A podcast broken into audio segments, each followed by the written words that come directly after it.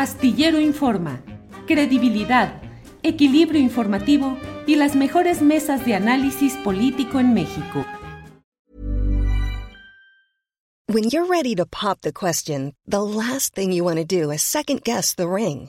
At Bluenile.com, you can design a one of a kind ring with the ease and convenience of shopping online. Choose your diamond and setting. When you find the one, you'll get it delivered right to your door. Go to Bluenile.com and use promo code LISTEN to get $50 off your purchase of $500 or more. That's code LISTEN at Bluenile.com for $50 off your purchase.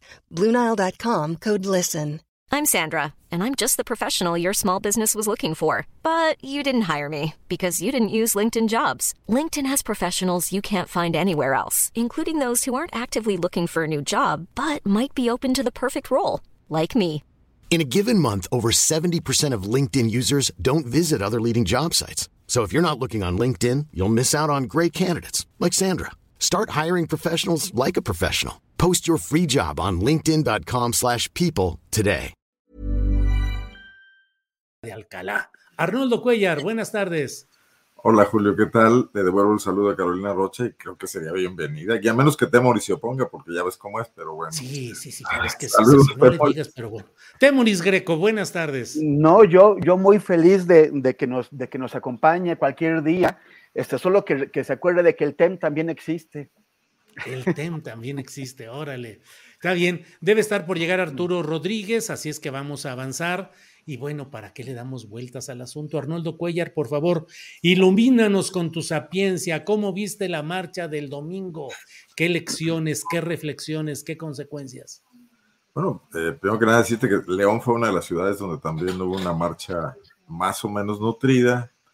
Yo creo que andábamos hablando de unas dos mil o tres mil personas, no lo sé bien, en la Plaza de León, que es una plaza fuerte, pues, del, del anti-López Obradorismo y del panismo en general. Vino Julián Levarón, creo que estuvo por acá, no sé por qué hasta acá se vino a manifestar, pero sí hicieron un ruidito también.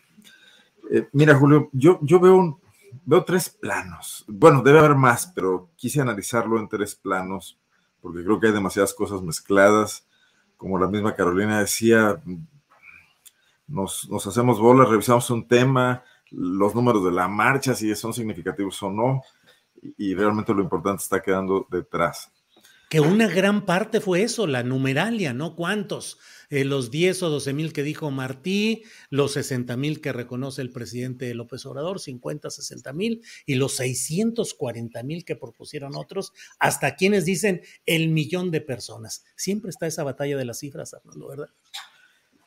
y muy inútil, muy artificial, muy eh, anecdótica, pues.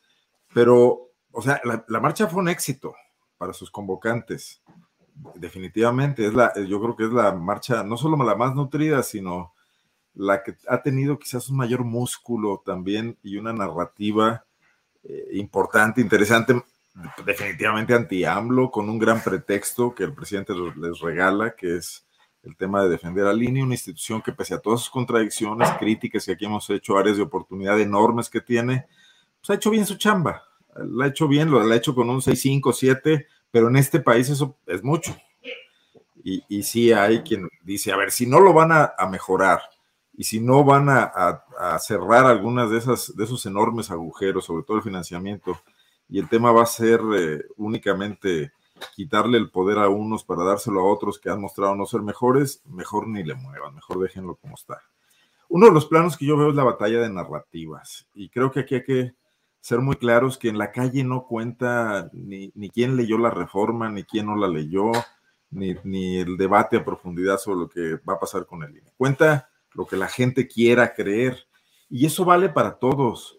Yo me imagino que cuando AMLO llamaba a las consultas para rechazar la reforma energética de Peña Nieto, la gente no estaba al tanto de cuáles eran las primeras, segundas y terceras rondas y dónde iba a haber capacidad de negocio y dónde las cosas estaban bien. Eh, era algo demasiado técnico. Sin embargo, la narrativa de AMLO logró imponer la idea clara de que estaban negociando y entregando al país para una parte importante de mexicanos, como se vio en 2018, ¿no? Eh, en esta ocasión, yo creo que la principal narrativa que tuvo a su favor eh, los convocantes de la marcha, los organizadores, los participantes espontáneos, se las dio el propio presidente de la República, porque él fue el que empezó a mezclar las cosas. Y si bien la reforma no marca una destrucción del INE, las diatribas que el presidente lanzó contra Lorenzo Córdoba, etcétera, que no venían al caso, sí hicieron ver que había una animadversión personal. No tiene sentido decir que vas a reformar una institución porque el que está al frente es un truán, o es esto, o es lo otro. Tiene sentido reformar una institución para mejorarla porque está fallando en ciertos aspectos. Si coyunturalmente está al frente alguien que tiene problemas personales, vicios, desviaciones, corrupción, o que es un virtuoso y un santo, eso es irrelevante. Porque estamos hablando de estructuras políticas estructuras institucionales, ¿no? Pero eso quedó fuera y entonces el presidente ayudó a que se pensara en forma generalizada que hay un intento de apropiación. Tampoco ayuda el tiempo. Las reformas electorales deben eh, ocurrir previo a la elección intermedia para que no afecte la elección presidencial, para que pase una elección antes de que corra, cobren efecto los cambios y no llegar viciados a una elección, no cambiar las reglas unos minutos antes del partido.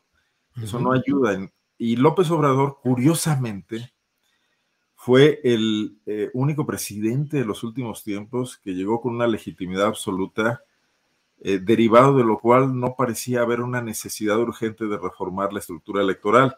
No así Calderón, no así Peña Nieto con el tema del escándalo financiero del, del Monex, etcétera donde ellos, urgidos de legitimidad, cedieron ante los reclamos de la oposición derrotada y considerado, considerada malamente derrotada por ella misma y por muchos mexicanos, tuvieron que entrarle a esa reestructuración, que al final del día no tapaba los agujeros que se querían porque llegaban las cámaras, entraban las negociaciones, entraban los Manlio Fabios Beltrones, las Silvesteres Gordillos, y ahí pasaba de todo, ¿no?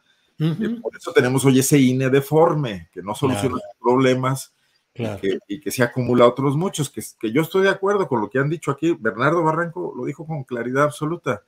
Eh, ya no es aquel, aquel INE que surgió para eh, sustituir al gobierno en la elección de la, de la elección y, garantizarnos neutralidad política, ¿no?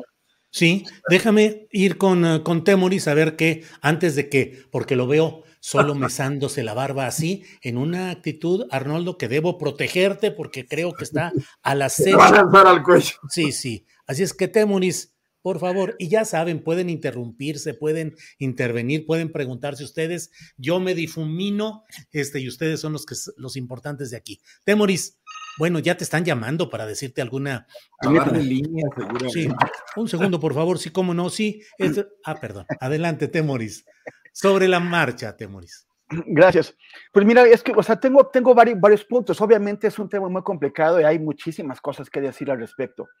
Pero, pero bueno, de, de, entre ellos entre saco eh, algunos. El primero es que lamento que el presidente se mantenga en la descalificación constante a absolutamente todo aquel que no se mete en su huacal. Y, y, o sea, recuerdo el discurso que dio cuando tomó posesión el discurso de un jefe de Estado, el discurso de alguien que reconocía que había sido electo para gobernar un país complicado, un país difícil, un país muy variado, muy, muy, muy diverso, en el que no todo el mundo tiene que estar siempre de acuerdo con el presidente, y en el que no todo el que no esté de, acuerdo con el presidente es un, es un, es un este, conservador, fifí, fresa, todo eso, y en el que aún si, si, si se trata de, de, personas que son conservadoras o que de alguna forma entran en algún tipo de definición como FIFI o todo eso, son igual ciudadanas y ciudadanos mexicanos que merecen ser gobernadas por un presidente que los tome en cuenta y que los respete. Entonces eso, yo que extraño al jefe de Estado que tomó posesión el primero de diciembre de 2018 y lamento que sigamos teniendo cada mañana a un jefe de facción. La diferencia entre un hombre de Estado es que se coloca al frente del Estado por encima de las facciones, pero no es lo que tenemos. Eso es eh, eh, el, primer punto. El segundo es que, bueno, es las personas que son muy respetables totalmente, hay muchas que, que están marchando por oposición al presidente. Eh, eh, que es el INE o puede ser cualquier otro motivo o razón. Hoy tuve una discusión con, con, unas, con unas, personas eh, al respecto y pusieron un, pues una catarata de, de agravios de, de, las, de, las cuales la del INE pues es, no, es, no es la más importante. Pero aquellas personas que sí marcharon con la convocatoria original, que es la de que el INE lo van a, lo, lo quieren desaparecer, pues perdón, pero esas personas fueron engañadas. Nadie se está proponiendo de desaparecer la línea. Si acaso hay en, en, la propuesta un cambio de nombre, pero la estructura, la, la institución como tal, se le proponen cambios, pero no son los que, o sea, no es su destrucción, no es la desaparición, ni es colocar los procesos electorales en manos del, del presidente. E, esa es otra. Y, la, y lamento que José Waldenberg, que, conoce perfectamente esa institución, se haya prestado a sustentar con su autoridad esta ficción de que se quiere desaparecer al INE. No se quiere desaparecer al INE. El, el, tercer punto es precisamente Waldenberg. Me llama la atención que lo hayan, o sea, yo, yo creo que el que hayan elegido o seleccionado a José Waldenberg como orador único de, de esta marcha, dice bastante de los problemas de la oposición.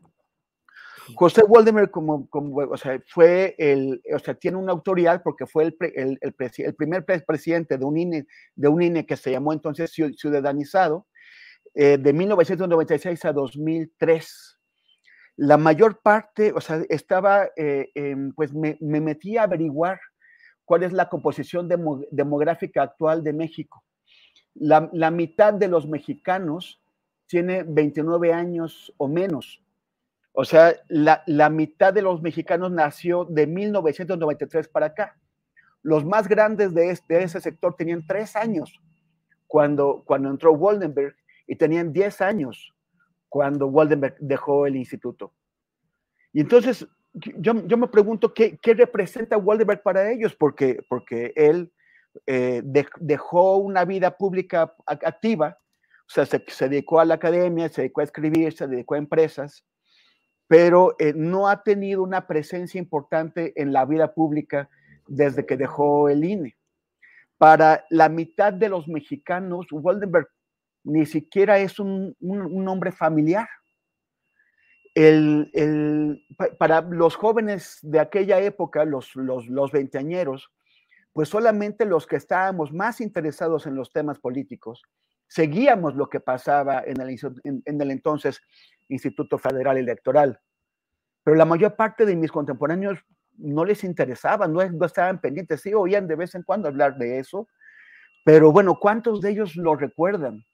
Y sin embargo es la persona que la única que generó un consenso entre los convocantes a la marcha.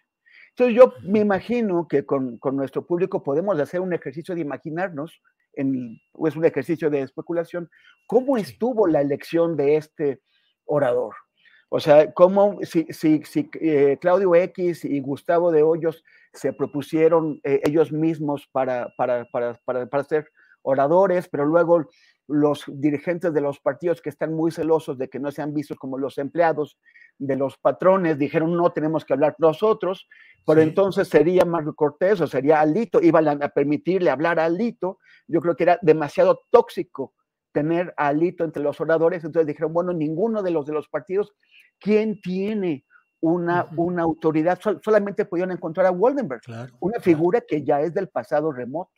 Y así, así está, así está este sector político en la dificultad para encontrar una figura de consenso que los pueda representar. Gracias, Temoris. Eh, Arnoldo, me pareció muy em, contradictorio, muy anticlimático el hecho de que efectivamente pareciera que a falta de figuras respetables, viables para la tribuna, para el foro, se recurrió a José Goldenberg, dado que pues creo que todos los demás personajes no tienen esa posibilidad de presentarse sin rechifla ah, como oradores en una marcha así, pero al mismo tiempo el discurso de, mm, me pareció que el discurso de Goldenberg no fue lo suficientemente eh, profundo, propositivo e impactante. De hecho, creo que es uno de esos ejemplos raros en los cuales un discurso en una coyuntura política muy fuerte no tiene, o al menos me parece a mí, no tuvo la trascendencia que pudo esperarse. ¿Qué opinas, pues, de las figuras de Goldenberg y de Claudio X González en esta marcha, Arnoldo? Andaba acá ladrando mi perro y lo censuraron el micrófono. Ni modo, pues bueno, también tiene derecho a opinar, así es que que se aviente ahí un rollo. Bueno, yo creo que es una no decisión. O sea, mira, en, este, en este asunto pedagógico que estamos viviendo, donde todos estamos aprendiendo ahora sí que maromas nuevas, aunque seamos changos viejos. Eh, yo creo que López Obrador le está enseñando a, esta, a estos partidos políticos díscolos o organizaciones empresariales eh, eh, aristocráticas y, personalmente aristócratas empresarios a, a, ir en un camino de construcción de un frentismo, cosa que nunca han explorado y que sobre la marcha iban trompicándose, se han tardado cuatro años y en ese sentido, Waldenberg era una gente que no iba a lastimar a nadie, ¿no? Eh, un profesor universitario con el historial este, de haber dirigido la primera elección que tuvo una alternancia presidencial, sin problemas, suave, eh, con buen escritor, con un historial de izquierda previo, etcétera, ¿no? Eh, además, izquierda moderada, casi rosa, socialdemócrata, mapache, pues sí, era Mapache por las siglas del Movimiento de Acción Popular. No vayan a pensar que Mapache de los electorales con su. Sí, sí. Tú sí sabes. Sí, así lo decían. En clave, de sexagenarios. Eh, bueno, eh, ahí está. Y, Goldenberg hizo lo que sabe hacer.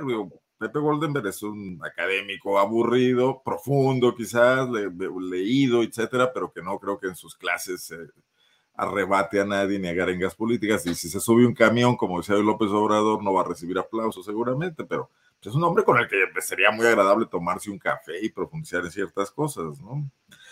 Eh, creo que es incluso de, esa camada de intelectuales, él y Rolando Cordera son los que más se salvan de la quema de, haber dado el paso al salinismo descaradamente. ¿eh? Oye, y su, y su compañero eh, Arnaldo Córdoba, papá del actual eh, presidente del Consejo General. Pero yo creo que Arnaldo se cuece aparte. Arnaldo con un cardenismo muy firme siempre y además alejado de, Chilangolandia, perdón, pues muy metido a veces en Michoacán, reflexionando desde allá, escribiendo sus artículos a la jornada, según he sabido, ¿no, Julio? Tú debes saber más que yo de eso. Eh, pero de, de, estos que entraban y salían de los pinos junto con el jefe Diego, como Héctor Aguilar Camín, eh, pues no, no era de esos, este, Pepe Goldenberg, lo cual le permitió en esa misma situación de no decisión presidir ese primer IFE. Eh, cuando todos los partidos se anulaban entre sí para que tenían derecho de veto y fue el personaje que, equilibró. Sí, que por cierto, Temoris, pareciera que se recurrió mucho a una izquierda pálida, a una izquierda proclive a lo institucional abiertamente, no tan confrontacional, por ejemplo, en el caso de Goldenberg, que tenía el antecedente de ese movimiento de acción popular, los mapaches, Rolando Córdoba, y muchos otros personajes. Eh, perdón, eh, Rolando, Rolando Cordera, eh, y muchos otros personajes así. Estuvo también Leonardo Valdés Zurita, que tenía algún antecedente. No, no, no, no, ahí tengo correcciones. A ver, a ver o sea, Leonardo Valdés llega al movimiento porque se casa con la hija de Berto Castillo. Ajá. Y luego se divorcia. Y cuando a Manlio Fabio Beltrones se le enredaron los cables en el nombramiento a, la salida de, de, Ugalde o de Ufraude, como tú le llamaste, Leonardo Valdés estaba en Guanajuato refugiado, dando clases en la Universidad de Guanajuato y poniendo un restaurante. Gastronomía. De, gastronomía, de vinos, tomó un curso de enología y de acá lo vinieron a sacar porque los tres primeros o cuatro tres primeros nombres eh, fueron eh, eh, nulificados en, los debates internos cuando Manlio presidía esa Cámara de Diputados. según recuerdo, fue, fue para la elección anterior a la elección de 2012, fue durante el Calderonato. Sí, sí, sí. Leonardo salió de aquí destapado, renunció a la universidad y se fue a hacer cargo del IFE a ganar 400 mil pesos al mes y a darle chamba a una bola de compañeros suyos de la Universidad de Guanajuato, que algunos sobrevivieron por ahí largo tiempo, ¿no? Bueno, eh, Temoris, esa izquierda. Es más esa otra generación, ¿eh? Sí, sí, sí. ¿Qué tanto se ha valido pues el sistema para tratar de tener personajes aceptables dentro de la maquinaria electoral? Que bueno, lo hemos comentado en otros momentos, pues forma parte del esquema de los órganos constitucionales autónomos impulsados por Salinas de Gortari, que fueron la Comisión de Derechos Humanos, el INE, las comisiones de competencia y cosas por el estilo. Y el INE, pues originalmente, el IFE, pues en su momento, eh, tuvo esa presencia en la que se ha ido eh, jalando a personajes de esa izquierda, una izquierda que hoy tiene, por ejemplo, a los Chuchos, a Jesús Zambrano, a gente del PRD, pues militando y actuando en la eh, en consonancia con la derecha. ¿Cómo has visto esa izquierda? Pues no sé, algunos le dicen acomodaticia. ¿Qué opinas, Temoris? Bueno, bueno, nada más un comentario. La, Comisión Nacional de los Derechos Humanos jamás ha tenido eh, eh, a, alguien al frente que merezca el, nombre, o sea, que merezca el, título de defensor o defensora de, los, de los derechos humanos, jamás ni ahora. Este, y, en cuanto a, eso, pues sí, o sea, Salinas de Gortari, que, que él y su hermano Raúl, pues venían de la izquierda maoísta, eh, entendía bien a la izquierda y él hizo pues una gran tarea de cooptación de la izquierda intelectual, de ahí viene aquella famosa foto de la muñeca tetona, y, y, de, y, el grupo Nexos, y también el grupo Letras Libres, ¿no? Que, que hasta ahora siguen teniendo eh, eh, una influencia importante como, como baluartes del, del, sistema, y también una izquierda política. Hay que recordar también que, que, que estos, eh, estas personas de las que hablamos, este, incluido Waldenberg, o sea, los mapaches, pues eh, eh, han escrito siempre en Nexos. Es este, su casa intelectual, su casa de, de, publicación intelectual. Entonces, es, es, un, es un sector que aceptó jugar un papel. Se puede entender que en algún momento lo hayan visto como, eh, como o sea, hayan aceptado su papel de legitimadores políticos e, e intelectuales del régimen a cambio de tratar de impulsar cambios eh, importantes en el, en el, régimen, como en este caso, eh, crear un Instituto Federal Electoral este, que, que, tratara de, de, facilitarnos o de permitirnos la superación de, de, de, aquella etapa terrible y tan larga de los, de los fraudes electorales constantes. Pero también me llama la atención que, o sea, eh, ¿cómo habrá sentido José Waldenberg en, el año 2003, cuando él y su camada de consejeros tuvieron que, bueno, o sea, les llegó el fin de su periodo y entregaron el, el, IFE, cuando se lo entregaron a unos consejeros encabezados por Luis Carlos Ugalde, que era un priista, es un priista, un grupo de consejeros que eh, ya, o sea, ya una vez legitimado el, el IFE, ante la sociedad, una vez considerado como la institución más, más querida y más, más valorada por los mexicanos, pues eh, decidieron que ya se podían, que ya podían utilizarlo otra vez. El PRI y el PAN se repartieron las consejerías, se excluyeron al, al PRD y, y, en, e, eso, eso fue en 2003, preparando la operación mañosa con la que eh, iban a impedir el acceso de Andrés Manuel López Obrador a la, a presidencia en 2006. O sea, el, problema, o sea, yo creo que Waldenberg debe haber tenido sus valoraciones importantes en ese momento, un, sentido institucional de no, eh, de no afectar al, al, IFE que él había construido, pero eh, ¿qué, ¿qué, se había preguntado en 2003 y en 2006 cuando, cuando subvierten, cuando intoxican al, al, al IFE, al Consejo General, y cuando eh, eh, en 2006 pues hacen todas las mañas que desembocaron en darle el triunfo a Felipe Calderón.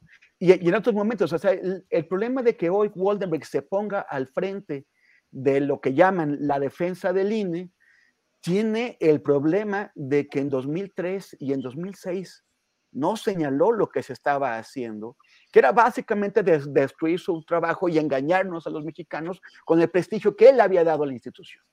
Entonces, a mí, eso sí me, parece que, él en algún momento debería, por lo menos, escribir un artículo, aunque fuera en Nexos, explicando eh, por qué en aquel momento no le pareció que eh, la institución estaba en peligro y por qué eh, ahora sí.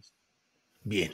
debo advertirles a mis queridos compañeros Arnoldo y Temoris que este momento de, en el que han podido expresar sus opiniones abiertamente y con claridad, llega el momento en el que entra en acción el jinete justiciero, Arturo Rodríguez, que ya está aquí para meter orden en esta mesa de discusión. Arturo, buenas tardes. Buenas tardes, Julio. Buenas tardes. Eh, qué gusto saludarlos, Arnoldo Temoris. Una disculpa el retraso. La verdad es que este, fue muy tortuoso el tráfico. Eh, no no eh, esperaba yo hacer tanto tiempo. Y según yo quería estar más que puntual y, una vez más te quedo mal, Julio, y a la mesa y al auditorio una disculpa. ¿Quién te manda no vivir en León, Guanajuato? En la película The Crown viene eh, muy bien retratado ese tema de cómo Churchill le gustaba llegar tarde, por ejemplo, al sepelio del rey y a la boda de la reina, para entrar y ser el centro de atracción, tanto más que los monarcas.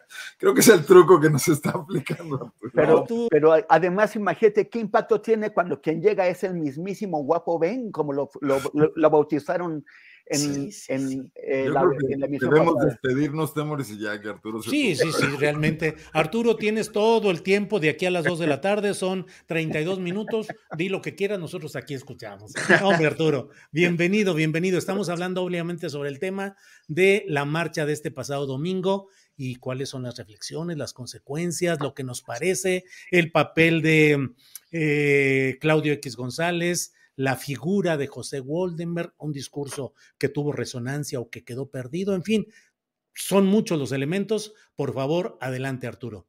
Bueno, mira, yo, yo creo que hay una, una eh, un principio básico que es que cada quien puede tomar las calles y salir a protestar cuando así lo desee. Eh, me parece que el problema de fondo es que no hemos logrado eh, y, lo digo también eh, por la parte periodística, eh, establecer a ciencia cierta qué es lo que está en el centro de la discusión, porque yo he venido diciéndolo a lo largo de las semanas, hay una fórmula discursiva que es proclive a minimizar los asuntos o, a, o a, colocarlos de una manera muy eh, eh, simplista, cuando en los hechos me parece que eh, tanto en la propuesta que se está haciendo por parte de, del presidente de la República y su partido con sus aliados, Morena y sus aliados, como en algunas quejas de la oposición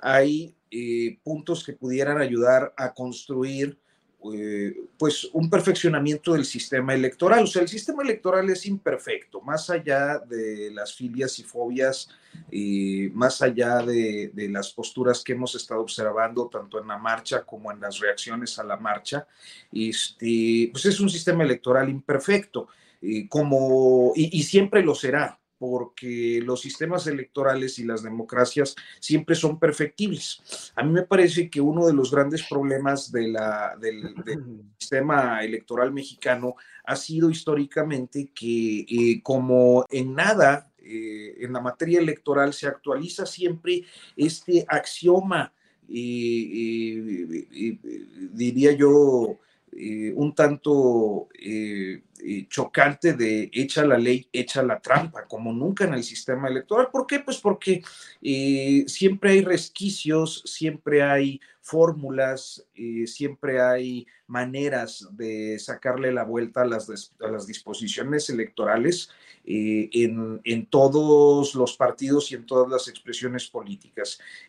¿Cuándo lo vemos? Pues lo vemos el día de los procesos electorales, de las jornadas de, votación, cuando se registran los acarreos sutiles, a veces abiertos, cuando vemos que prácticamente todos eh, se exceden eh, en, gastos de campaña o que obtienen recursos eh, de manera opaca que no logran cuantificarse ni siquiera aplicando instrumentos metodológicos científico-tecnológicos para las cuantificaciones. Lo vemos con estas figuras que en los últimos meses hemos observado que están en expansión para sacarle la vuelta a los tiempos de promoción electoral. Eh, esta figura creada por, por Morena de, la, de las coordinaciones de defensa de la 4T, que ya se replicó en el caso del PRI en el Estado de México, con esa coordinación de defensa del Estado de México.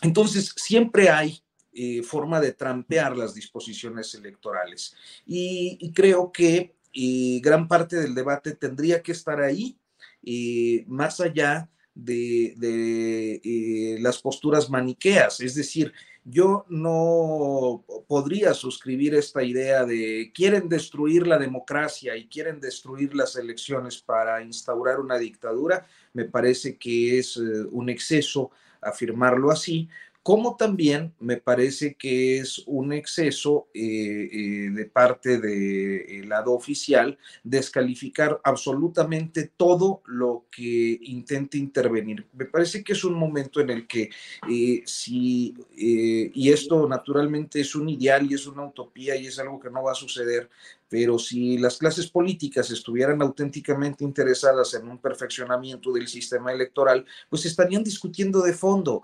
Eh, lo demás es ruido, nos perdemos en esto de, que si Claudio, de que el, el eh, de que Andrés Manuel les dijo eh, striptease político, de que, eh, es decir, eh, la auténtica materia no la veo yo en el centro de la discusión y me parece que eso es lo verdaderamente preocupante. Bien, Arturo, gracias. hay otros temas, Arnoldo, digo, relacionados eh, con todo esto que es el centro de la discusión en este momento, la reforma electoral. Em, el presidente de la República hoy dijo que si no se logran los consensos y si los partidos no llegan a acuerdos para una reforma constitucional, entonces tendría un plan B y que ese plan B eh, pues eh, podría salir adelante mediante reformas a leyes secundarias con mayoría simple, no con mayoría calificada. Falta la discusión jurídica para ver si realmente pueden hacerse cambios fuertes o sería una mini reforma la que se lograra.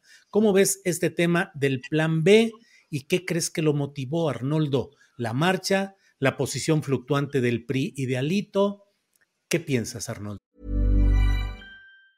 Hey, it's Ryan Reynolds and I'm here with Keith, co-star of my upcoming film If, only in theaters May 17th. Do you want to tell people the big news? All right, I'll do it. Sign up now and you'll get unlimited for $15 a month in six months of Paramount Plus Essential Plan on us. Mintmobile.com slash switch. Upfront payment of $45 equivalent to $15 per month. Unlimited over 40 gigabytes per month. Face lower speeds. Videos at 480p. Active Mint customers by 531.24 get six months of Paramount Plus Essential Plan. Auto renews after six months. Offer ends May 31st, 2024. Separate Paramount Plus registration required. Terms and conditions apply if rated PG. I'm Sandra, and I'm just the professional your small business was looking for. But you didn't hire me because you didn't use LinkedIn jobs. LinkedIn has professionals you can't find anywhere else, including those who aren't actively looking for a new job, but might be open to the perfect role, like me. In a given month, over 70% of LinkedIn users don't visit other leading job sites. So if you're not looking on LinkedIn, you'll miss out on great candidates like Sandra. Start hiring professionals like a professional. Post your free job on linkedin.com/people today.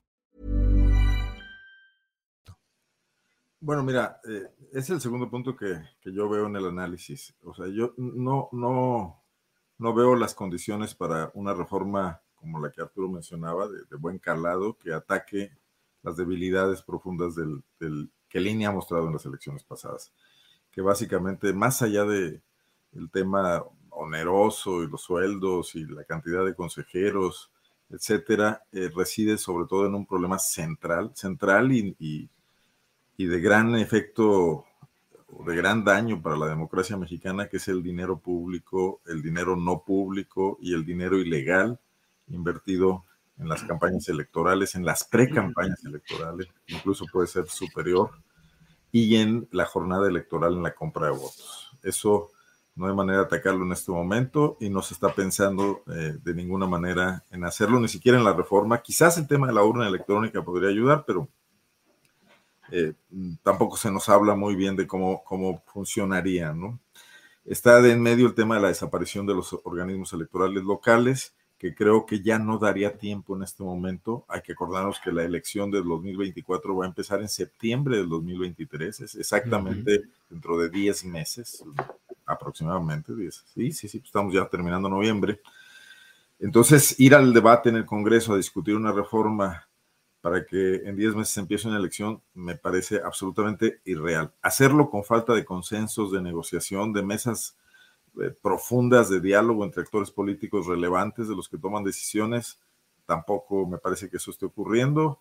Y entonces vamos a tener, eh, pues de hecho, cualquier intento de meterle mano en leyes secundarias será, dotará de más combustible al movimiento opositor Andrés Manuel López Obrador, lo hará ver como un mal perdedor, eh, no pudo hacer la reforma que quería para apropiarse del INE en medio de esta narrativa que han logrado vender y que, la magnitud de la marcha en México y en otras ciudades del país nos muestra que está siendo comprada por muchos, independientemente de que estén en lo cierto, en lo falso, etcétera. Eh, y además va a dejar cuestionado al INE para la elección de 2024 en todos los sentidos porque el INE estará cuestionado por la defensa que hacen de él los otros partidos políticos, aunque solamente se cuelguen de la iniciativa de Claudio X González y de la movilización espontánea de mucha gente, incluso de sectores sin partido, ¿no? Y también queda cuestionado eh, si el presidente logra meterle mano y hacer algunas modificaciones, sean eh, mayores o menores. Entonces estamos entrando en un terreno muy peligroso.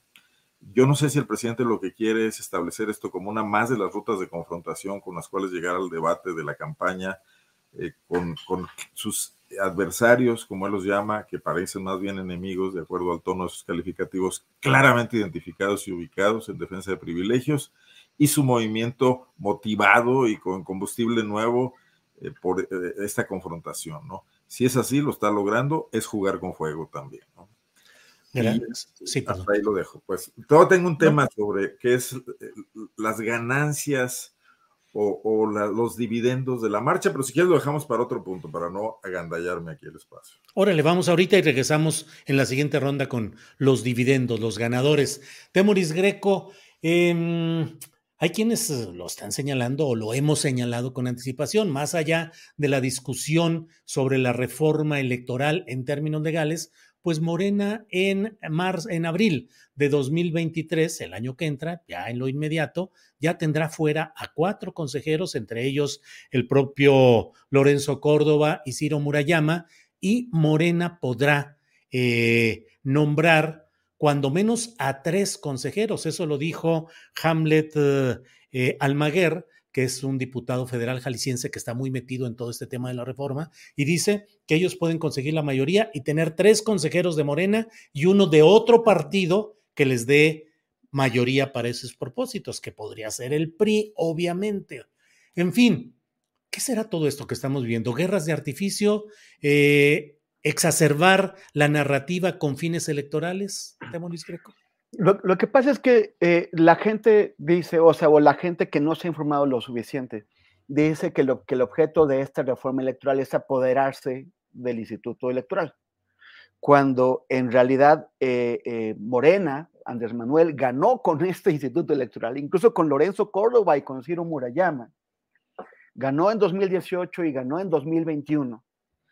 Y en 2020 nombraron cuatro consejeros también en una negociación para obtener la mayoría calificada que era necesaria, con lo cual, o sea, es esta reforma que está diciendo Hamlet, digo, esta, este, este método que está diciendo Hamlet.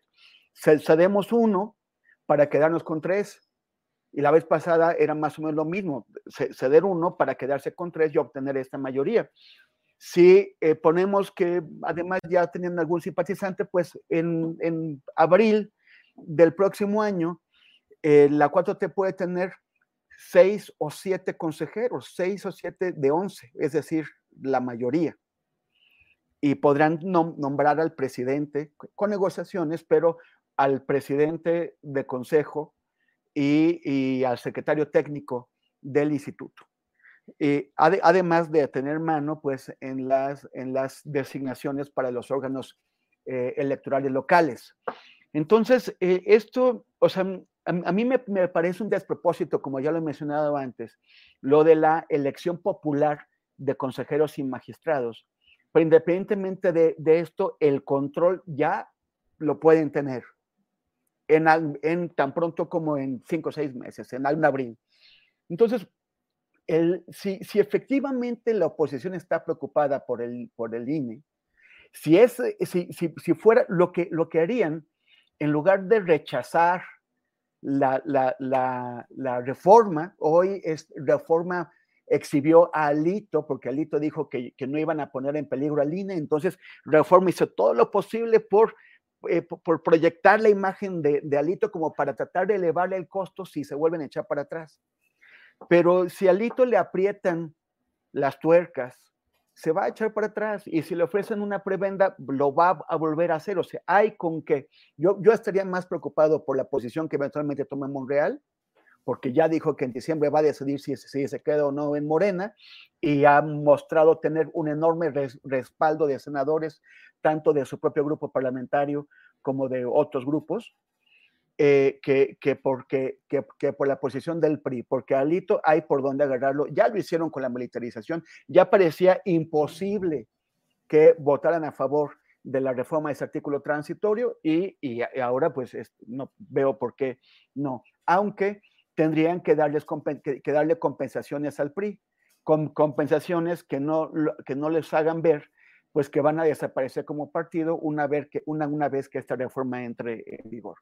Sí, yo, los panistas y hasta el PRD, o sea, el PRD, el PRD igual va a desaparecer, pero los panistas y los, los priistas tenían que escuchar el mandato de la gente que ellos mismos convocaron, que el mandato es protejan al INE de las cosas que los paristas y los panistas dicen que lo amenazan y, entrarle, entrarle a una, a una negociación, aunque como dice eh, eh, Arturo y Arnoldo, pues es difícil pensar que, o sea, no, no se ve una discusión de los temas sustantivos, como por ejemplo el tema fundamental del financiamiento, de cómo impedir el financiamiento ilegal, el financiamiento clandestino de las campañas electorales. Este financiamiento clandestino es el que nos pone en, manos de los, de los grupos de poder económico y también de los, de los grupos de poder criminal que pueden introducir esos dineros. La, la investigación, el informe Dinero bajo la mesa demostró que de cada cinco pesos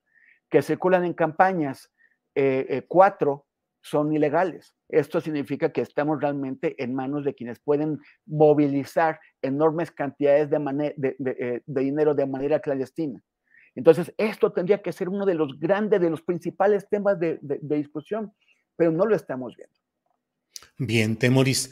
Em, Arturo Rodríguez, ¿qué aspecto de todo esto que estamos hablando eh, quieres tocar en esta segunda intervención? La verdad es que eh, qué puede ser el plan B, hasta dónde puede llegar, o ya es momento de decir que la reforma electoral que buscaba el presidente López Obrador ya no transitó tal cual y eventualmente ni siquiera en, en, términos menores. Y por otra parte, pues el control que sí tendrán cuando haya tres o cuatro consejeros nuevos en la composición del INE. Arturo, tu opinión, por favor. Pues mira, de entrada creo que eh, retomo una parte de tu planteamiento anterior eh, eh, con los colegas, no sé si fue con Temoris o con Arnoldo, en el sentido de que creo que el episodio le permite una vez más al presidente López Obrador exhibir ciertas conductas de la oposición que negativas o positivas a final de cuentas en la percepción pública eh, pues los hacen ver mal.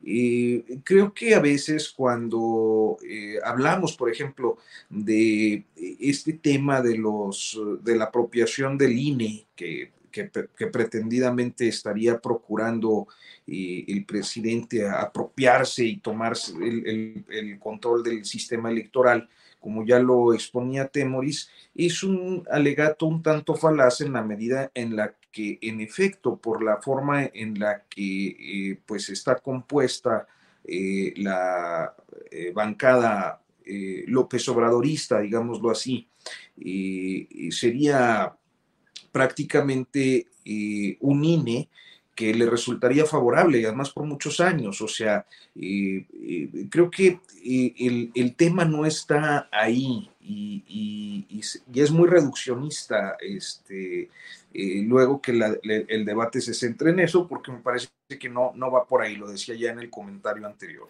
¿Qué es lo que sí veo? Que hay eh, este entrampamiento o este estancamiento donde nadie está dispuesto a ceder. Es decir, eh, tomemos este ejemplo de la elección de consejeros. Eh, al presidente nunca, eh, y eso lo ha dejado claro desde 2018 y quizás antes, nunca le ha gustado la forma en la que se integra el Consejo General de, del INE. Es decir, él suele expresarlo como que los partidos se ponen de acuerdo y ponen a los que ellos quieren.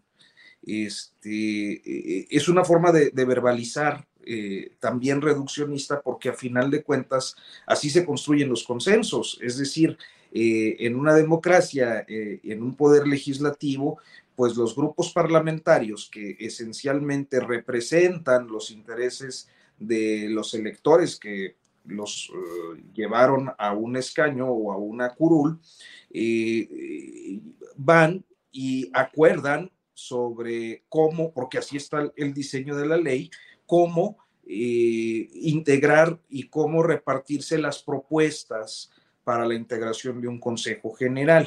entonces lo reducimos, se ponen de acuerdo, pues sí, justo de eso se trata, de que se pongan de acuerdo. Ahora bien, ahora cuando es muy difícil que se pongan de acuerdo, eh, ciertamente por la representatividad que tienen los partidos López Obradoristas en la Cámara, pues pueden tomar el control del INE, como seguramente lo harán eh, si no prospera la reforma electoral, con las condiciones que hay y estarán dentro del margen de la ley y estarán haciéndolo legítimamente como en su oportunidad lo hicieron los otros cuando eh, eran grupos mayoritarios. Eh, entonces nos colocamos frente a este otro dilema que nos planteas. si no puede hacer la reforma electoral, eh, ¿será que pase una serie de leyes reglamentarias? Yo creo que sí. Y entonces vuelvo a la parte inicial del comentario. Puede hacer una serie de iniciativas de leyes secundarias o de leyes reglamentarias que eh, de reformas a leyes secundarias o reglamentarias para imprimir un poco el sello de la 4T, de su 4T, eh, eh, en el sistema electoral mexicano. Ahora bien, que ese sello sea aprobado, pues sí, es posible por las mayorías que posee, tanto en la Cámara de Diputados como en la de Senadores.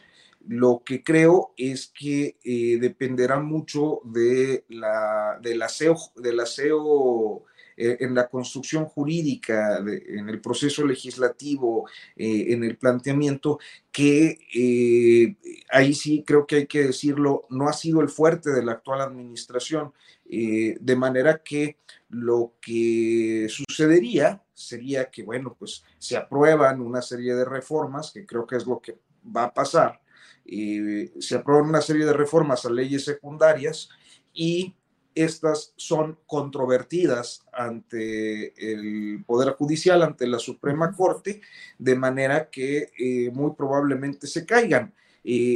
una vez más, tendría argumentos y tendría un discurso para seguir eh, pues exhibiendo a su modo tanto a las oposiciones como al Poder Judicial, que, no cumplieron con lo que él esperaba que hicieran. O, mejor dicho, eh, eh, le da la posibilidad de extender la descalificación a sus opositores y a un sector del Poder Judicial eh, a sabiendas de que su propuesta no era, no era, no estaba bien construida. Bien, Arturo. Eh, nos quedan ya pocos minutos, son las 2 de la tarde con 50 minutos, así es que tenemos la oportunidad de unos tres minutos cada cual para un cierre para el postrecito. Arnoldo, si quieres hablar sobre ganancias y ganadores de este tema o algún otro tema que tú desees, adelante, por favor, Arnoldo. tu micrófono. Porque si no, no escuchamos al perro. ¿Cómo se llama tu, tu perrito? Se llama Diana y es perrita. La perrita Diana, Diana, muy bien.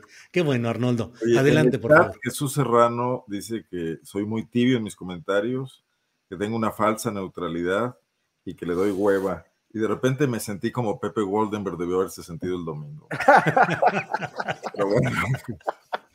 Oye, a mí me llama mucho la atención eso, porque con frecuencia dan ese tema de la tibieza, que no deja de ser el hecho de cada quien ejecutar su termómetro político personal. Dice, tú eres tibio porque yo soy calientísimo, o, o tú no dices lo que yo quiero que digas, y como tal, eres tibio, tu postura no vale por ti mismo, tu temperatura personal no importa, lo que importa es cómo la valoro yo con mi termómetro personal. Pero en fin, Arnoldo, adelante. Por comentario además.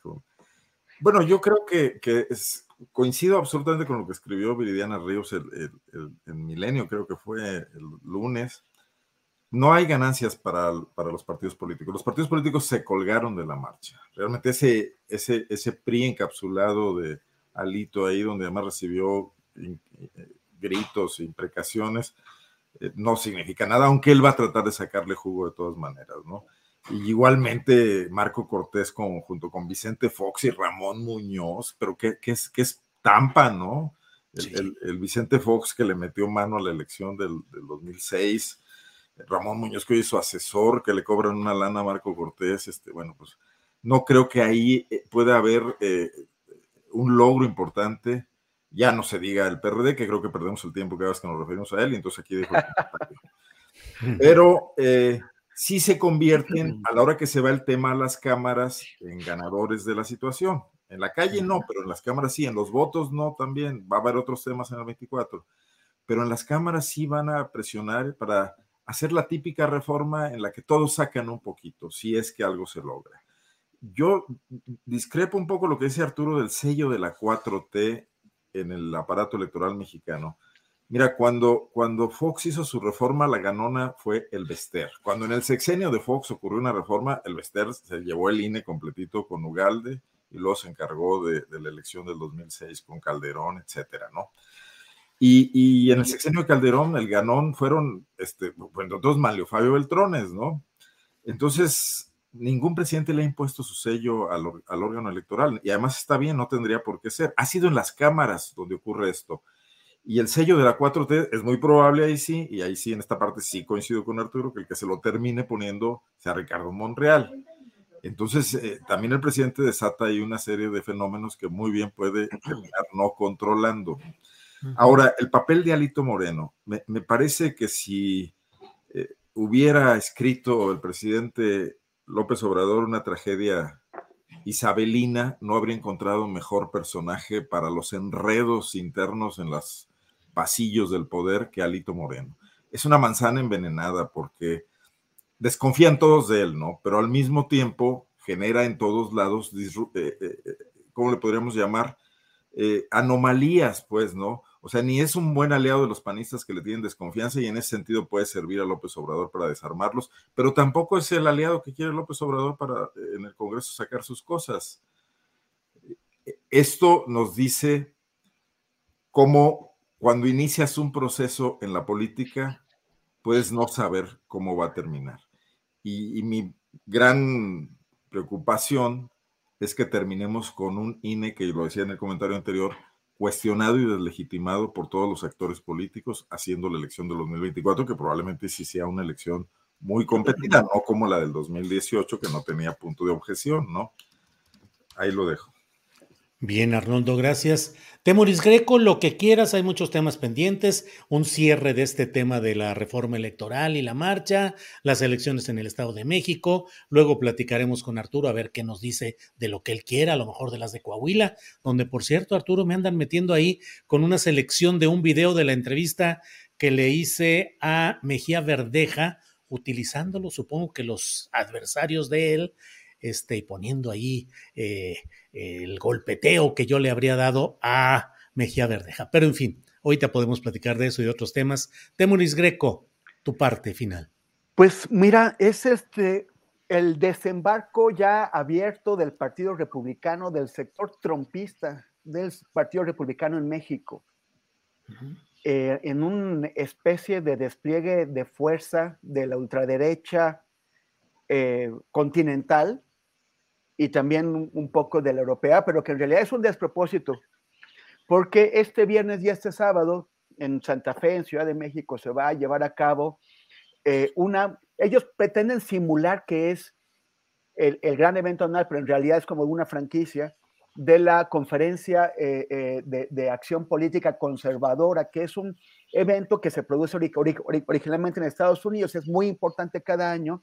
Ahí toda la extrema derecha eh, se, se, junta y ahora están exportándolo como, como franquicias, ¿no? Ya hicieron uno en, en Sao Paulo, este, en Japón, en otros países. Y ahora lo vamos a tener en México. Pero como decía, es, hay un tema ahí como que de, hay un olor a fracaso porque sus principales ponentes son todos fracasados. O sea, viene eh, eh, José Antonio Cast, que, perdió las elecciones en Chile en diciembre, viene Luis Fernando Camacho, que, dio el golpe de Estado, ayudó a, darle el golpe de Estado en Bolivia, pero quedó en tercer lugar en las elecciones, viene eh, Eduardo Bolsonaro, el hijo de, de Jair Bolsonaro, que, acaba de, de, perder, viene Eric Zemmour, este candidato de extrema derecha presidencial en, Francia que generó mucho ruido y acabó con un 7%. O sea, eh, viene Steve Bannon, que no queda muy claro si, o sea, viene ahí con un pendiente de confirmar si va a venir Steve Bannon o no. Steve Bannon es el gran eh, estratega de, Donald Trump, pero eh, no se sabe si viene porque el 21 de, octubre lo condenaron a cuatro meses de, de, prisión por desacato al Senado, tiene otro proceso entonces, eh, él está apelando a ver si lo dejan salir de, Estados Unidos. Pero bueno, pues vienen un montón de, figuras. Y lo que también es interesante es que más que figuras del panismo, le están dando todo el espacio a, figuras de la disidencia panista. O sea, viene, vienen exdiputados, bueno, van a, van a estar dos exdiputados, Elsa Méndez y Carlos Leal, eh, eh, los, los, dos están proponiéndose crear partidos, Carlos Leal a nivel estatal, Elsa Méndez a nivel nacional, de lo que ella llama un Vox mexicano. Y hay otro eh, señor que pertenece a México Republicano, que me, no sé si lo entrevistaste a, él, Iván Peña. Juan Iván este Peña Neder, sí. Ajá, bueno, pues él también va a estar en una, en una conferencia, en una de las, de, las, de las charlas de la conferencia, que va a ser moderada por un periodista que no le conocíamos, que andaba por la extrema derecha, que se llama Raúl Tortolero, y que, eh, eh, y que, y que se llama ¿Existe una derecha en la política mexicana? Como básicamente decir que no existe, que el PAN no es una derecha, entonces que por eso tienen que crearle una excepción. Están, está la gente de Vox, vienen, viene varias gente de, Vox de España, recordemos que este partido eh, alimentado por el Yunque de México, financiado por el Yunque de México y alimentado inspiracionalmente por el Yunque de México, generó una corriente adentro del Partido Popular Español que eventualmente provocó la escisión que, luego le pusieron Vox. Y pues parece que quieren hacer la misma eh, jugada aquí en México. Eh, fragmentar al PAN para sacar una corriente de auténtica derecha, porque dicen que el PAN no es, no es la derecha. Entonces ya nos podemos imaginar qué tan a la derecha están. Pero bueno, están, están, es, la, es el comentario que iba a hacer, que está la, la, extrema derecha de los fracasados juntándose eh, eh, en, en, México este fin de, de, semana, pues a ver qué de nuevo tienen que contarle a la gente.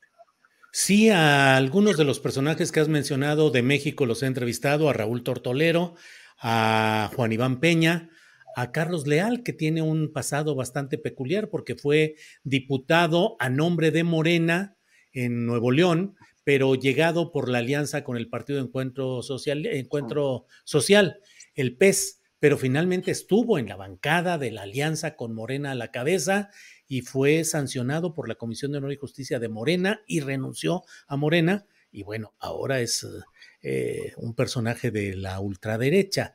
En fin, tal vez incluso en estos días tendremos una entrevista aquí con Tortolero, con Juan Iván Peña, con algunos otros personajes de esta corriente que organiza este congreso, esta reunión de este fin de semana 18 y 19 en el Westin de Santa Fe. Arturo Rodríguez, eh, lo que quieras agregar, lo que, lo, que, lo que sea su santa voluntad, don Arturo, por favor. Muchas gracias, Julio. No dejan de ser tiempos eh, difíciles de procesar. Eh, hace unos días veíamos eh, esta crónica, este trabajo espléndido en el país sobre una fiesta de neonazis. Y me, parece absolutamente fuera de,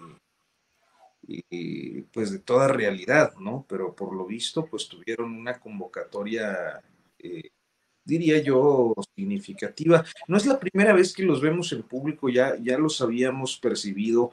Yo recuerdo que en alguna ocasión de estas cosas que luego nada más eh, yo veo en la Ciudad de México, eh, había una marcha LGBT y, y, estos grupos neonazis convocaron una agresión el Zócalo contra la marcha LGBT más y entonces un grupo, una, una, unos eh, colectivos anarquistas organizaron un Black Bloc para, para evitar la agresión de los neonazis a los LGBT. Este, y sí se dieron ahí sus empujones en el, en el Zócalo y salieron después. Eso debió ser por ahí de 2017.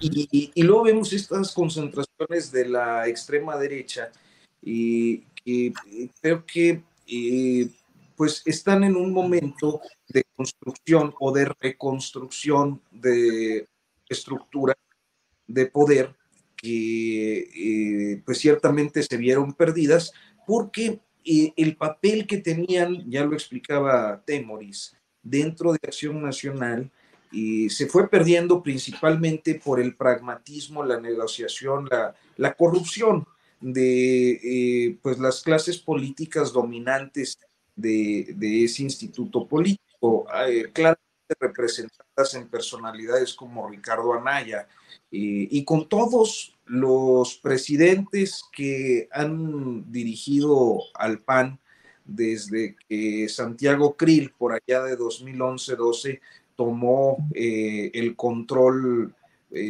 tras bambalinas de ese instituto político. Eh, despojando a, tanto a las derechas más extremas como a aquellos intelectuales, eh, algunos de ellos liberales, eh, que pues podían tener posturas más progresistas dentro de ese partido. Entonces, el partido quedó ahí al garete del pragmatismo y, claro, es oportunidad para las derechas, sobre todo con estas inspiraciones internacionales, que a través de muchas fundaciones, a través de asociaciones y de, y de relaciones internacionales en las que participan naturalmente eh, pues importantes capitalistas muy vinculados, yo diría que con la Iglesia Católica, este, han hecho crecer algunas figuras. Eh, y creo que lo que uno no puede perder de vista es que si bien es cierto estamos ante una derecha, una ultraderecha que se reconstruye y se reestructura, que está en ciernes, al menos eso creo yo, porque hay, hay mucho caldo de cultivo donde ellos pueden eh, medrar. Y, lo hemos visto, perdón la, la, extensión del comentario, pero lo hemos visto ya en iniciativas como la Ley General de la Infancia de Niños, Niñas y Adolescentes, eh, hace ocho años, o, lo hemos visto en discusiones legislativas que tienen que ver con la cuestión de conciencia, este, con temas de, derechos sexuales y reproductivos, aborto, etcétera, este, pues que están muy vivos y que tienen mucha influencia en muchas de las sociedades mexicanas a través de eh, eh, grupos de iglesia, a través de sociedades de alumnos eh, eh, o de eh, padres de familia en, colegios de orientación católica, con, muchísimo empresario en muchas localidades del país.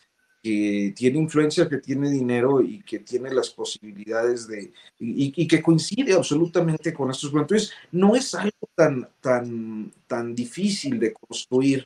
Y quizás lo que a mí me parece preocupante es que eh, en una oferta política de izquierda que en diferentes ámbitos ha fallado, eh, eh, siempre existe la posibilidad natural, además, en todo sistema político, de un movimiento pendular para ir de aquello que se autoafirma izquierda hacia una derecha extrema que entonces sí pudiéramos lamentar. Y pues hay que estar muy atentos, ¿no?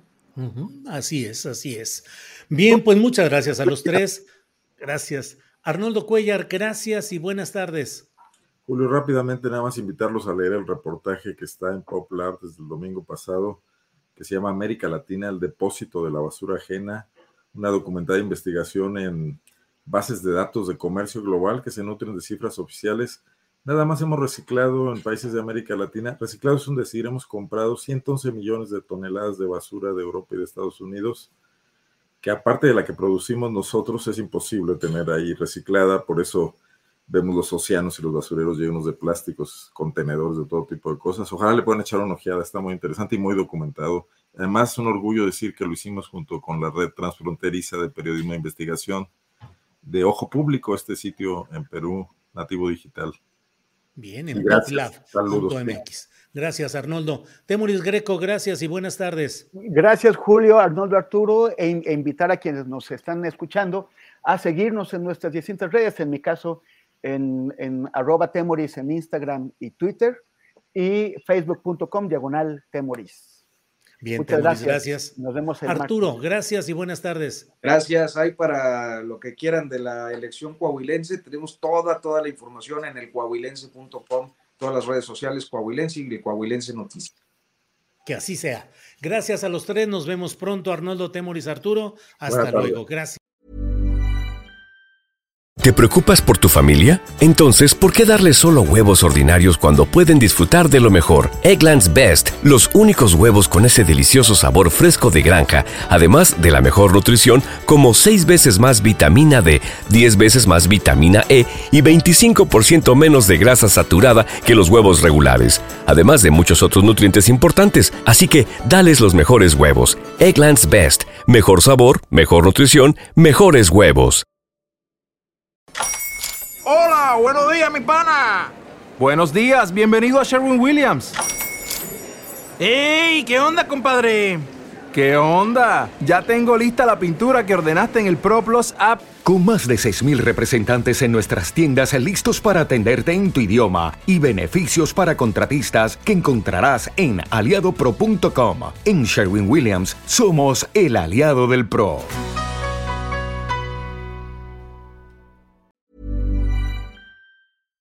Para que te enteres del próximo noticiero, suscríbete y dale follow en Apple, Spotify, Amazon Music, Google o donde sea que escuches podcast.